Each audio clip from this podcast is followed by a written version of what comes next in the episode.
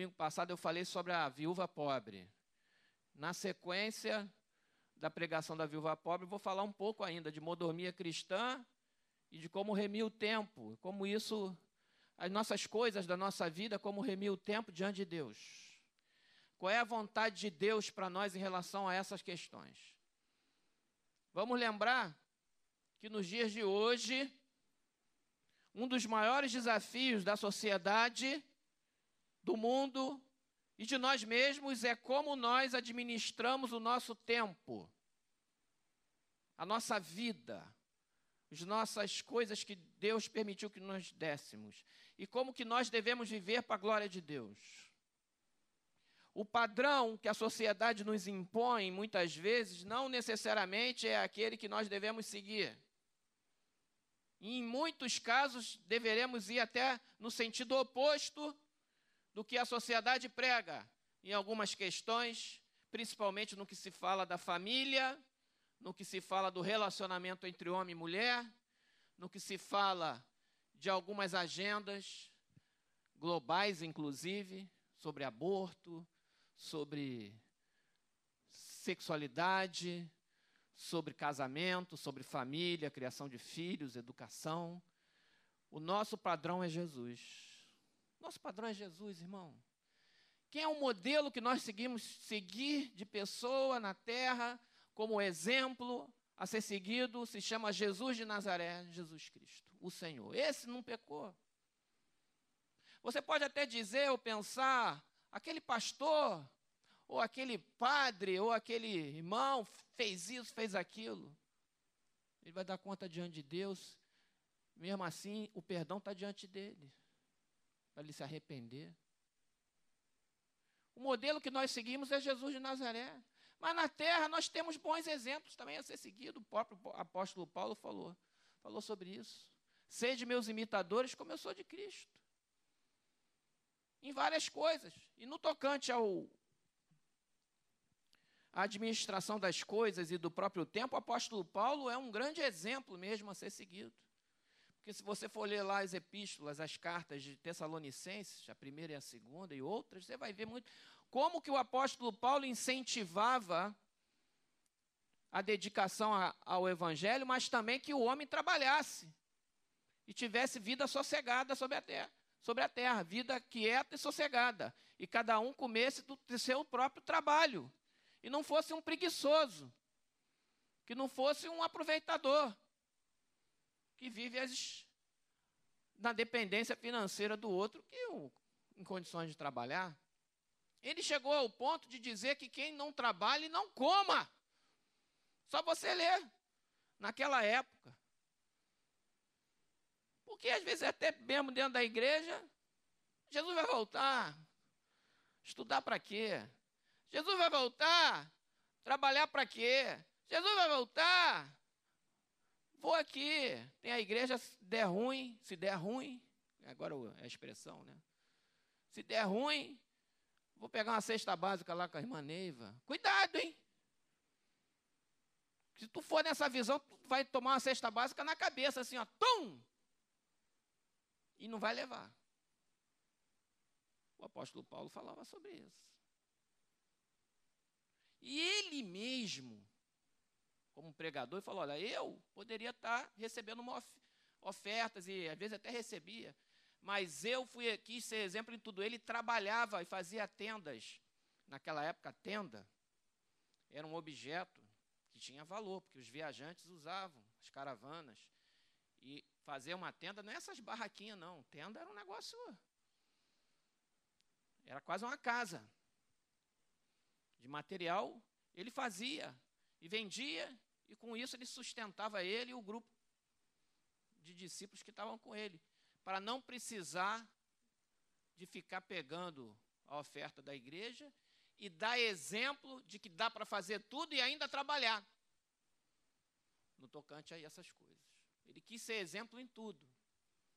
Então ele fazia. E ele era um homem de formação, de uma linhagem nobre, estudioso, fariseu dos fariseus, enfim, cidadão romano de nascimento. Ele vinha de uma família nobre. Mas mesmo assim ele quis dar exemplo em tudo. Como é que o apóstolo Paulo conseguia fazer tudo, ainda fazer tenda e vender, irmão? Porque ele sabia administrar o tempo dele. Porque ele sabia o propósito da existência dele. Ele tinha consciência. E ele era um homem espiritual. Um homem conectado no Espírito Santo. Ele sabia, eu vou para tal lugar, Satanás me impediu, agora eu vou depois, vou orar. Ele tinha discernimento espiritual do que estava acontecendo. Um grande exemplo a ser seguido. Um grande exemplo. Nos nossos tempos, temos aqui na nossa igreja os pastores que já passaram por aqui. Tem o pastor João, que já partiu para o Senhor, pastor Jesaías, que já partiu para o Senhor. São exemplos que nós convivemos de muitas coisas boas. Todos nós temos defeito, irmão. Todos nós, mas aquilo que for bom, você pega o exemplo.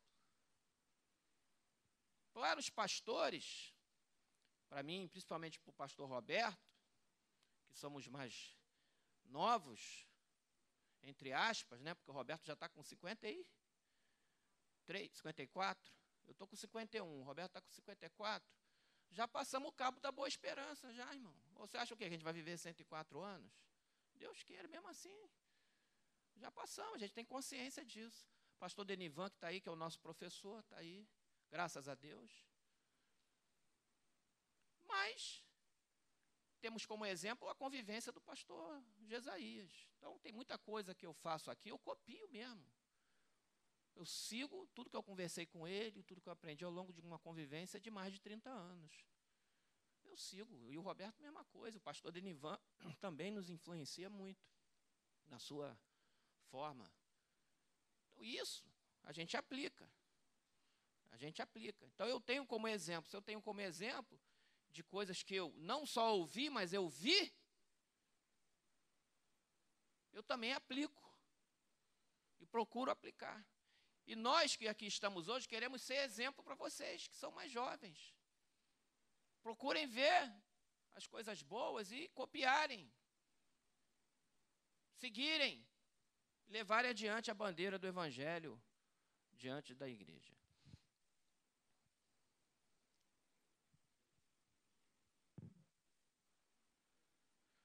Vamos dar uma olhada lá. Abre sua Bíblia, Marcos, lá na viúva pobre, Marcos 12.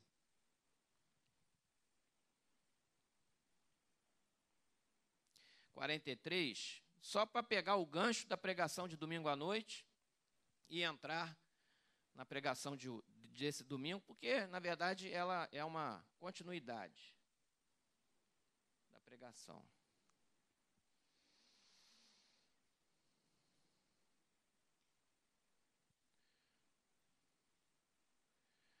Diz assim: e chamando os seus discípulos, disse-lhe: Em verdade vos digo que esta viúva pobre depositou no gasofilácio mais do que o fizeram todos os ofertantes. Jesus estava lá, no, olhando, no templo, o gasofilácio, e lá os ricos vinham, depositavam grandes quantias. E ele viu a viúva pobre depositando pequenas, pequenas moedas. E ele disse: Porque todos eles ofertaram do que lhe sobrava, ela, porém, da sua pobreza deu tudo quanto possuía, todo o seu sustento. Como eu disse domingo passado, eu falei: Eu tenho certeza que os apóstolos, os discípulos, pegaram aquela mulher na saída e falaram: O que você precisa? Se ela deu tudo, ela estava sem nada. e eles ofertaram. Mas o ato em si, ele vai muito além da questão financeira, irmão. Eu não estou falando aqui de oferta, finança. Cada um contribui conforme Deus colocou no seu coração. Acabou. Ninguém fica aqui, ah, vou pegar o gasofilar. Aliás, nessa pandemia a gente nem está fazendo isso. Mas eu quero falar aqui sobre o que, que você oferta para Deus da tua vida, do teu tempo. Do teu tempo. Esse é o ponto. Porque aqueles homens ricos, e Jesus sabia, conhecia, ofertava o que sobrava. E aí eu começo falando comigo, o que você tem dedicado a Deus no seu dia a dia. Não estou falando do domingo, não, que a gente está aqui na igreja, que também conta, e muito. Mas durante a semana, como é que está a tua rotina? Você está entregando para Deus o que sobra? E às vezes o que sobra é zero. Não é nada. Você acorda de manhã com uma pressa tão grande, já em, entra na tua rotina, sai correndo de, de casa, ou vai para o trabalho, ou é home office, ou é isso, é aquilo, e faz tanta coisa, tanta coisa, chega no final do dia, você já está tão cansado querendo dormir, e você para para deitar, rapaz, eu nem falei com Deus hoje. Não deu tempo. Não sobrou tempo. É exatamente a essa oferta que os ricos estavam dando. O que lhe sobrava. Mas a viúva pobre priorizou o reino de Deus. Deu tudo. E é sobre tempo que eu estou falando aqui. Tempo de qualidade. O que eu falei lá no domingo passado, repito aqui. Dê tempo de qualidade a Deus. Acorda de manhã, já fala com Ele. Antes de você levantar da tua cama, já fala com Deus. Já ora. Já entrega ao Senhor a sua vida, o seu tempo. Consagra a Deus aquele dia. Fala, Senhor, obrigado. Agrade... A primeira coisa que eu acho que a gente tem que fazer quando ora a Deus é agradecer. Agradece a Deus. Não importa o que esteja acontecendo na sua vida não importa as circunstâncias do seu momento de vida, acorda já agradecendo a Deus. Senhor, obrigado por eu estar vivo, por eu estar viva. Estou respirando e estou com saúde. E eu quero te louvar nessa manhã. E eu quero consagrar esse dia ao Senhor. Esteja comigo, decide comigo, anda comigo, seja para a glória do teu nome o dia de hoje, em nome de Jesus. Amém. É uma oração, pode ser até curta, mas foi de qualidade. E você pega o teu aplicativo da Bíblia, ou pega a Bíblia, já lê alguma coisa, um versículo, e já vai para a tua rotina já tendo feito isso. Ao longo do dia, separa mais um tempinho para falar com Deus. Ou ao longo da sua semana, separa um tempo maior com a sua família, se você estiver em casa para fazer isso. Eu sei que é luta, eu sei porque eu vivencio isso, é muita, é muita atividade, é prova dos filhos, é leva para cá, leva para lá, é atividade, é trabalho, é reunião, é não sei o quê, é às vezes até a questão da igreja, a gente resolvendo coisas. E às vezes a gente não para para separar e dizer: esse momento vou consagrar, individualmente e também como família. Comece individualmente, depois faça como família. Vai nessa sequência. Começa você, você e Deus, a sós com Deus. Lê a Bíblia. Hoje na EBD, na escola bíblica que está falando do livro de Provérbios, foi falado sobre a preguiça. Interessante, né? A preguiça. Vamos ler lá o versículo que foi lá, lá em Provérbios, hoje na escola bíblica. Provérbios 6, capítulo 6. Abre aí. Abre lá em Provérbios. Aliás, o livro de Provérbios, irmão, é tão abençoado que eu recomendo que os irmãos leiam ele com uma certa frequência, porque eles têm, ele tem uma série de ensinamentos práticos para a nossa vida que valem, são pérolas preciosas. É como você estivesse comendo uma comida especial, uma vitamina diferente, porque ela é, tem aplicação prática o tempo todo. É um livro de sabedoria mesmo. Salmos e provérbios, evangelhos, sabe? São livros que a gente tem que estar o tempo todo no nosso cardápio, igual arroz e feijão. Você pode comer um frango, uma carne, para o nosso cardápio do Brasil, arroz e feijão, né? É o, fe, o arroz e o feijão. Tem que estar sempre no cardápio. E a Bíblia oferece um cardápio variado, de alimentos variáveis que a gente tem que comer. E aí diz assim, 6,6: Vai ter com a formiga, ó preguiçoso, Observa a formiga, ó preguiçoso. Em outra versão. 6,6. Vai ter com a formiga o preguiçoso. Considere os seus caminhos e ser sábio. Não tendo ela chefe, nem oficial, nem comandante, no estio prepara o seu pão, na cega junto o seu mantimento. Porque aqui no Brasil é meio. Tem colheita o ano todo. O clima, não, ele não tem extremo, clima extremo. Nosso inverno aqui, a gente acha frio. Não. Vai lá nos extremos para você ver o que é inverno frio. O calor é, é forte aqui, mas tem lugar que ainda é mais quente que aqui. A gente não tem clima extremo. No estio, prepara o seu pão, e na cega, junto o seu mantimento. Ou seja, na hora que está tudo bombom, ela aproveita a oportunidade e faz a sua reserva.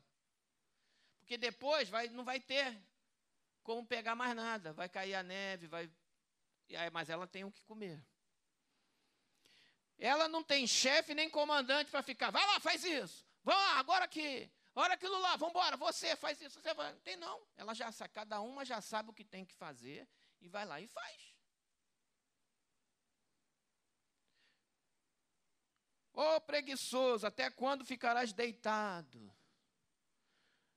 Acorda meio-dia, almoça, dorme mais cinco horas, de noite já está bocejando, a boca aberta, cheia de dente. A Bíblia diz que o preguiçoso tem preguiça até de botar a comida na boca. E ele dá uma opção de desculpa em outra passagem. Aqui a gente vai ler. Quando te levantarás do teu sono, excesso de sono. Sono é bom para a saúde. A gente já viu aqui no seminário de saúde preventiva e qualidade de vida que um dos fatores de, da saúde preventiva é você dormir bem o horário do sono, oito horas ali e tal. Ficar sem sono pode gerar doença, inclusive baixa imunidade. Então você tem que ter uma qualidade de sono. Mas ficar, né? Um pouco para dormir, um pouco para toscanejar, uh, sonequinha. Um pouco para encruzar os braços em repouso. Assim sobrevirá a tua pobreza como um ladrão e a tua necessidade como um homem armado. Aí depois bota a culpa em Deus. Ah, está acontecendo isso. Quando era jovem, em vez de estudar para a prova, ficou jogando videogame. Na hora do concurso público, não passei. Não passou porque não estudou. Inteligente é. Porque quem passa em concurso é quem se esforça e abre mão de muita coisa. Naquele período ali, ó, um ano antes da prova, ou dois anos antes, o cara está ali, ó. A menina está ali, ó, ralando. A bênção de Deus só está esperando ela terminar de estudar para cair sobre ela ou sobre ele. Você acha que Deus é injusto para botar o cara que não estudou nada, o preguiçoso, para passar em primeiro lugar? Não vai. Deus vai te ajudar. Mas você tem que fazer a tua parte. Agora, se nós compararmos, vemos o nosso dia a dia, o que, que consome o nosso tempo, e até o Xandão falou lá na, na aula hoje da EBD, falou, olha, ele, ele coloca lá um, um alarme no Instagram dele, que eu acho que é o aplicativo que ele mais usa, de rede social. Quando dá 40 minutos de uso, ele já de uso do aplicativo, o, o celular dele avisa, ó, tum, já gastou 40 minutos. Hein? Vai continuar nesse negócio? Mas hoje, o que, o que consome tempo hoje da gente? Antigamente, televisão, hoje tem internet. Tem uma porção de coisa que são roubadores de tempo nosso. Se a gente parar para medir isso, vocês vão tomar um susto, hein? Tem alguns aplicativos aqui nos smartphones que dão estatística de quanto tempo você gasta em cada aplicativo. Habilita lá para tu ver só. Faz uma medição para você, vai tomar um susto. Rapaz, eu gastei três horas, quatro horas, dez horas, doze horas em rede social essa semana, 30 horas. Rapaz, quanto a média diária é isso? É duas, três, quatro horas. Meu Deus, o que eu podia ter feito em quatro? Dá para ter feito uma faculdade. Dá para ter lido a Bíblia toda. Dá para ter lido quatro capítulos da Bíblia hoje. Irmão, outro dia eu peguei o livro de Tessalonicenses, que é pequeno, li. Não gastei 15 minutos para ler o livro de 1 Tessalonicenses. Depois, no outro, o de segunda Tessalonicenses, não gasta mais 15 minutos, já lê, ele é pequeno. Quanta coisa tem ali? Três segundos. O salmo, se você ler, você gasta em um minuto, você lê um salmo. Irmão, e é pouco tempo. Eu estou falando real, às vezes a gente gasta tempo no Facebook, no Instagram, ou gastando vendo série do Netflix, essas séries. Se a gente for medir o tempo, não que você não possa ver essas coisas, eu não estou aqui criando o evangelho da proibição, não. Tá? Você deve otimizar isso aí. Não é dar a Deus o que sobra, irmão. É dar o teu melhor. As outras coisas serão acrescentadas. Bota o reino de Deus em primeiro lugar para você ver. Bota o reino em primeiro lugar para você ver. Teu estudo vai render, teu trabalho vai render, tua mente vai pensar coisa melhor. Olha o que você está comendo. E não é só a comida que a gente come no almoço, na janta, no café da manhã, não. E você tem que olhar também, porque isso aumenta o açúcar, colesterol, engorda, é risco cardíaco, é risco de não sei o quê, diabetes, hipertensão. Você tem que ver o que você está comendo. Mas o que você está comendo pelos seus olhos, pelos seus ouvidos? Qual é a fonte que você está bebendo aquela água? Informacional, ou jornalística, ou de leitura, ou de passatempo? Para onde está indo o teu tempo? Para onde está indo o meu tempo? Se nós, cada um de nós, pararmos para pensar e tivermos domínio sobre o nosso tempo. Nós temos que ter domínio sobre os nossos tempos. Deus, o Senhor Jesus, tem que ser Senhor da nossa vida, e através desse senhorio de Deus, nós temos que tomar as rédeas do nosso tempo, para onde nós estamos gastando o nosso tempo.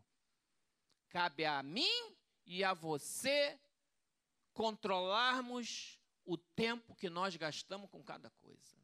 Nós temos que ser senhor dessas coisas, não essas coisas serem nossos senhores. As riquezas não podem ser senhor das nossas vidas, se é que você tem algum bem ou alguma economia, que é fruto do teu trabalho. Sim, é fruto do teu trabalho. E isso é dom de Deus, como dizem Eclesiastes. É bom.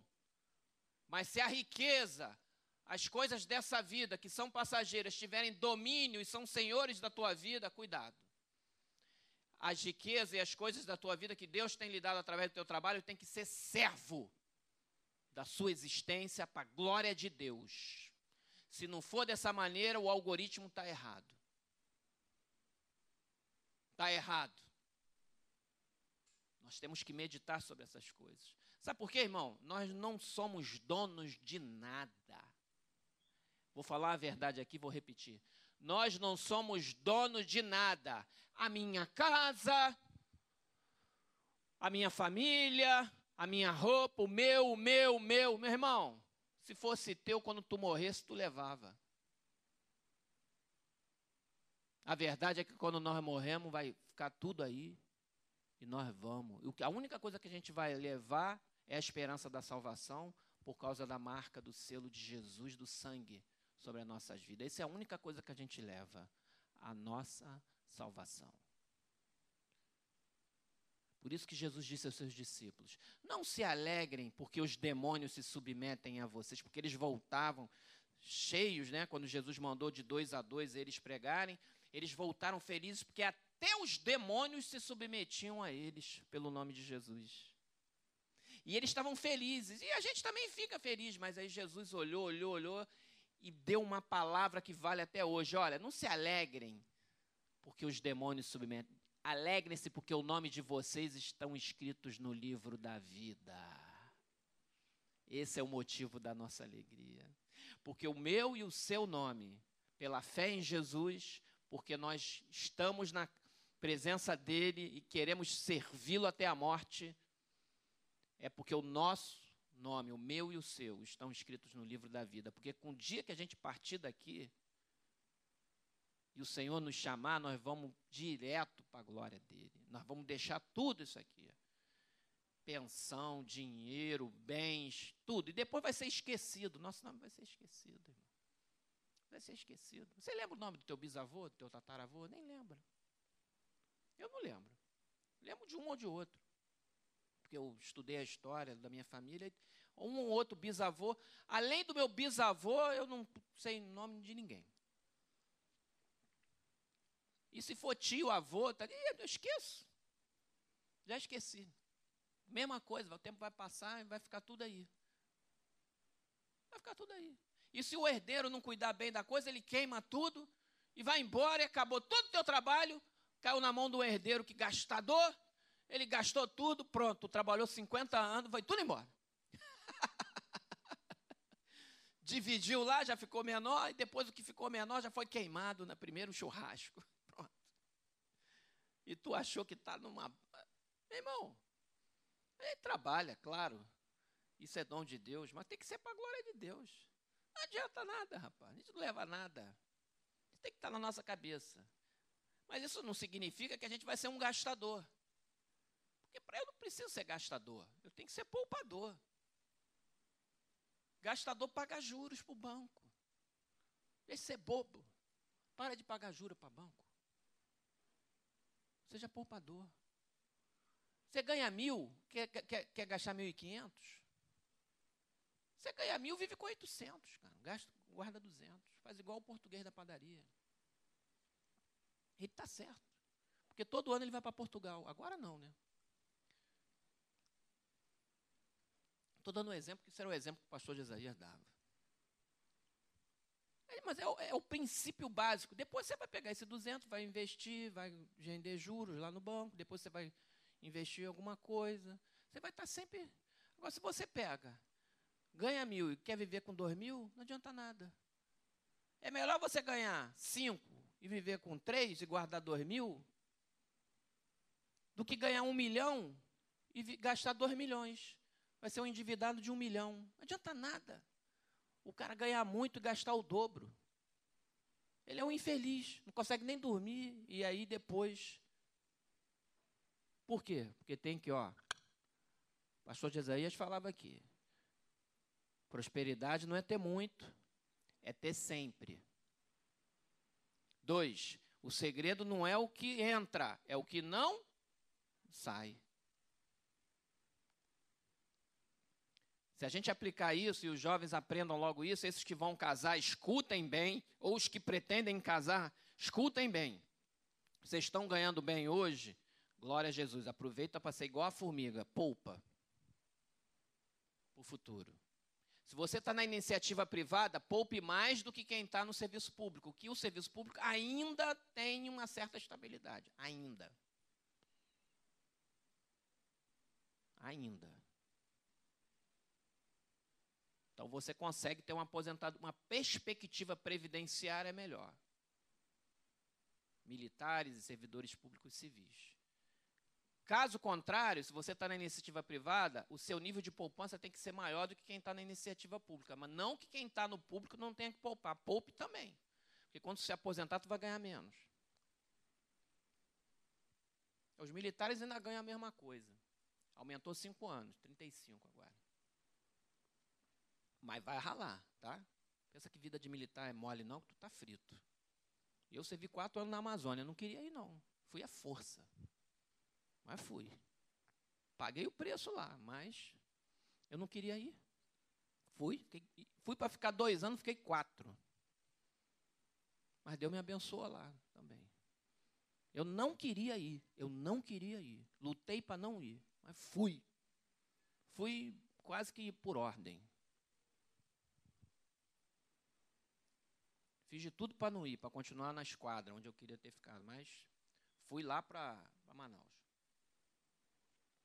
como capitão já. E fui. E ralei, meu amigo. Ralei. Tá? Ralei. Cortei um dobrado lá. Cortei um dobrado. Pensa que é mole não, hein? Mas se você tiver pendor e tiver vocação, é uma boa profissão. Tu não vai ser rico não, mas pobre também tu não vai ser. Pastor José falava que pobre tem que ser militar. Né? Lembra dessa frase? Bota lá teu filho, vai economizar no arroz. 15 quilos de arroz a menos em casa, né? Mais agora aquela. É, 7? 17 quilos de arroz a menos que você economiza porque o cara vai comer rancho. é, é uma boa estratégia, porque ele foi, né, ele era pobre, foi militar e foi até coronel. E deixou bem a família. Graças a Deus. Nesse ponto ele foi exemplo também, ralou. Então, a gente dá essas orientações. Mas remir o tempo é importante, irmão. Vamos lá, lá o Salmo 90.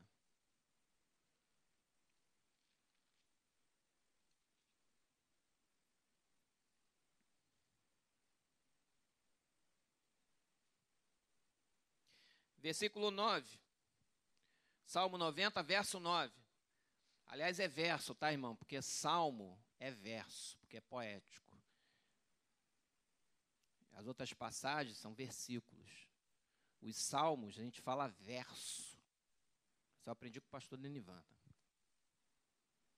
Salmo é verso. Porque é poético, é poesia. Então é verso.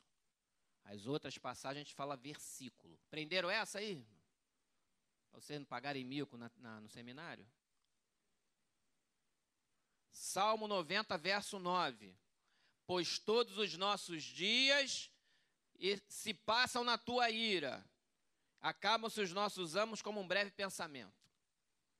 O nosso tempo de vida é curto, irmão. Ainda que você viva 80 anos, é curto. Diante de Deus, diante da eternidade, diante da existência do Alfa e do Ômega, que é o Senhor, é nada. E se Deus passar dois séculos irado contra a humanidade, a tua existência vai passar debaixo de um tempo de ira e teu tempo já acabou. É isso que o, o, salmista aqui, no caso, foi Moisés, o salmo de Moisés, oração de Moisés, esse salmo é antigo. Fala aqui, ó. Pois todos os nossos dias se passam na tua ira, acabam-se os nossos anos com um breve pensamento. Voa! Os dias da nossa vida sobem a 70 anos, ou é havendo vigor, a 80. Neste caso, o melhor deles é câncer e enfado. Você vai ficando velho, vai sente dor aqui, sente dor ali, se cansa mais.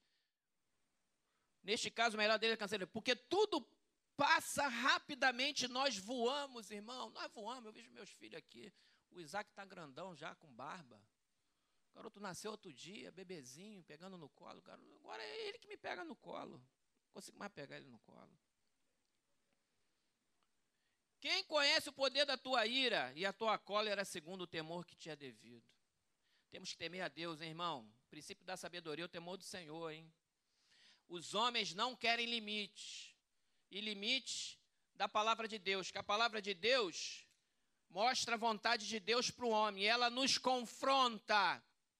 O homem, a sociedade não quer mais olhar para a palavra de Deus, para a Bíblia, porque ela, isso aqui é um discurso de ódio, é uma intolerância, é um livro de proibições, não é nada disso, aqui é o amor de Deus, que a Bíblia fala que Deus é amor. Deus te ama como um pai que ama o seu filho. Imagina um pai que não repreende o filho. Imagina uma mãe que não corrige o seu filho. Que está com e fazendo coisa errada e a mãe não fala, ô, para cá, para lá. E o, a, a sandalinha havaiana de vez em quando dá uma, dá uma ajudada. É, educar era, uma, era um fator educativo. Tinha que até tombar a sandália havaiana como como um objeto da educação moderna. Hoje, se eu falar um negócio desse, eu vou dizer, que absurdo. Então, eu vou dizer, se a mãe que ama e o pai, quem é mãe e pai sabe, tem que disciplinar o filho de vez em quando. Tu acha que Deus, que também nos ama, não vai dizer o que é o certo do que é o errado e se a gente andar errado, ele não vai nos exortar e disciplinar para o nosso bem? Ora, a palavra de Deus é isso mesmo, ela mostra o certo e o errado. O certo e o errado.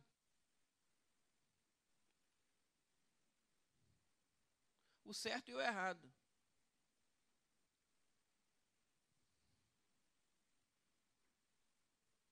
Sem ela, nós ficamos sem referência. E aí tudo pode. O tudo pode é perigoso. É destruidor. A gente vê aí. O cara enchendo a cara, liberalização de tudo, libera as drogas, libera aborto, libera relacionamentos. Vai, vai nessa, vai, vai. Vai, você vê o que vai acontecer. Destruição, roubo, morte. O diabo veio para matar, roubar e destruir. Mas Jesus disse: Eu vim para que tenham vida e a tenham em abundância. E ele veio também para desfazer as obras do diabo. Porque tem gente que está nesse caminho da destruição, da morte, do roubo, de uma vida fora, longe de Deus. Jesus veio para desfazer aquela obra na vida daquela pessoa, daquela família e trazê-la para a luz. Sair do reino das trevas e vir para o reino do Filho do seu amor. Esse é o Evangelho. As boas novas, as boas notícias do Evangelho. Jesus veio para resgatar o que estava perdido. Nós, como igreja, devemos proclamar. Proclamar aqui no templo, proclamar na internet, proclamar nas ruas, proclamar no nosso trabalho, proclamar na nossa vizinhança, proclamar com a nossa vida e na oportunidade que nos surge, proclamar e testemunhar vivenciando esse amor maravilhoso de Jesus e trazendo pessoas, abençoando vidas e deixando Jesus transformar essas famílias também e acolher aqueles que chegam.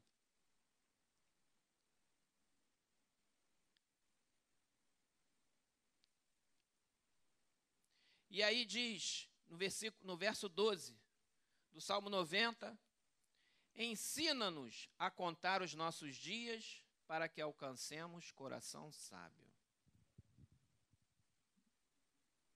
Se nossa vida é rápida, se ela voa, se nós estamos aqui de passagem, nós temos que aprender a contar os nossos dias. Irmão, contar os dias é medir para onde está indo o nosso tempo.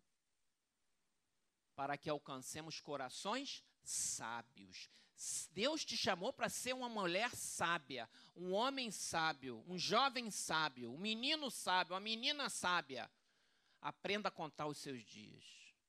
Aprenda a fazer projetos. Aprenda a planejar as coisas.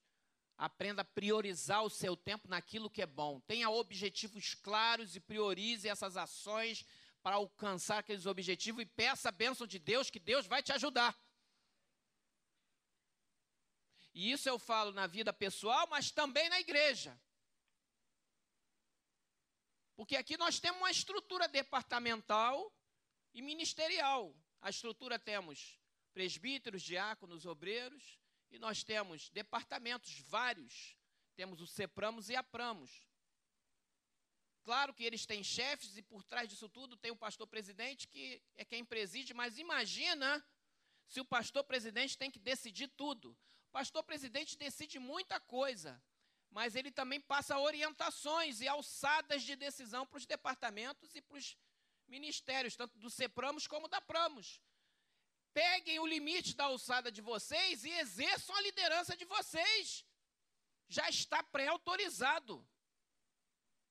Imagina se todas as ações da igreja, às vezes pequenas, tivessem que ter um ok do pastor. Meu WhatsApp não para. E aí eu viro o quê? Na linguagem da administração. Gargalo. Quem estudou administração aqui? Gargalo na administração, numa estrutura, é quando tudo tem que passar por um ponto de. Todo processo corporativo passa por um ponto de estrangulamento. Tudo passa por ali, ali atrasa tudo.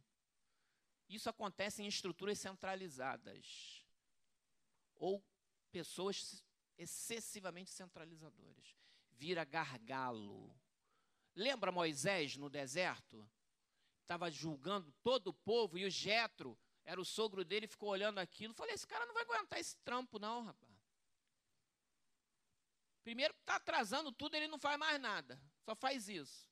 Aí ele, ó, você tem que ver líderes de mil, capitães de mil, de cem, ele julga só os outros casos recursais que vêm para você. Estrutura isso aqui. Getro falou: para de ser gargalo, rapá. Primeiro, você está consumindo o teu tempo todo nessa atividade, você tem homens sábios que podem fazer isso que você está fazendo, e você vai liberar tempo para você fazer as coisas maiores, estratégicas, e julgar só aqueles casos maiores. E Moisés olhou aquele conselho do seu sogro, que era um homem de Deus, um homem sábio, e falou: Você está certo e eu estou errado. Vou aplicar isso, porque isso vem de Deus. E ele aplicou e começou a funcionar melhor. Porque ele estava centralizando tudo nele. Os departamentos, as organizações da igreja, que são duas, têm estruturas e têm alçadas e nortes já dados. Realizem, chefes de departamento, realizem em nome de Jesus. Presbíteros, diáconos, obreiros, realizem em nome de Jesus. Sepramos, sua diretoria, professores, realizem em nome de Jesus. Pramos, sua diretoria, realizem. Realizem. No máximo que eu vou dar é um ok e não ok. Ó. É mãozinha para cima, mãozinha para baixo. Rapidinho. Bora! Faça o orçamento, prevê, traz as opções. Para cada problema tem no mínimo três soluções, irmão. Já traz a solução, o problema com a solução já. Já vem para o pastor, pastor, estamos com esse problema, solução A, B, C. Eu prefiro a o que, que o senhor acha? Vai na A, vai embora. Pum! Ah, essa solução nem já resolvi aqui, nem só estou comunicando o senhor que já está resolvido. Tá bom, ótimo, melhor ainda. Ah, precisa gastar um dinheiro, aí tem que falar com o senhor, não tem jeito. Então, então vai. Pronto. Eu não quero virar gargalo na igreja, nem nos departamentos, e nem vocês, porque vocês têm que ser igual as formigas. Não tem chefe, não tem comandante, e elas fazem o que elas sabem, o que elas têm que fazer. Se eu tiver que atuar por veto, eu atuo. O que é atuar por veto? Estou vendo que o negócio está sendo feito da maneira errada, eu vou chegar, ó. Eu sei que você está com a iniciativa, Deus te abençoe, mas olha, dá uma ajustada para cá, ó.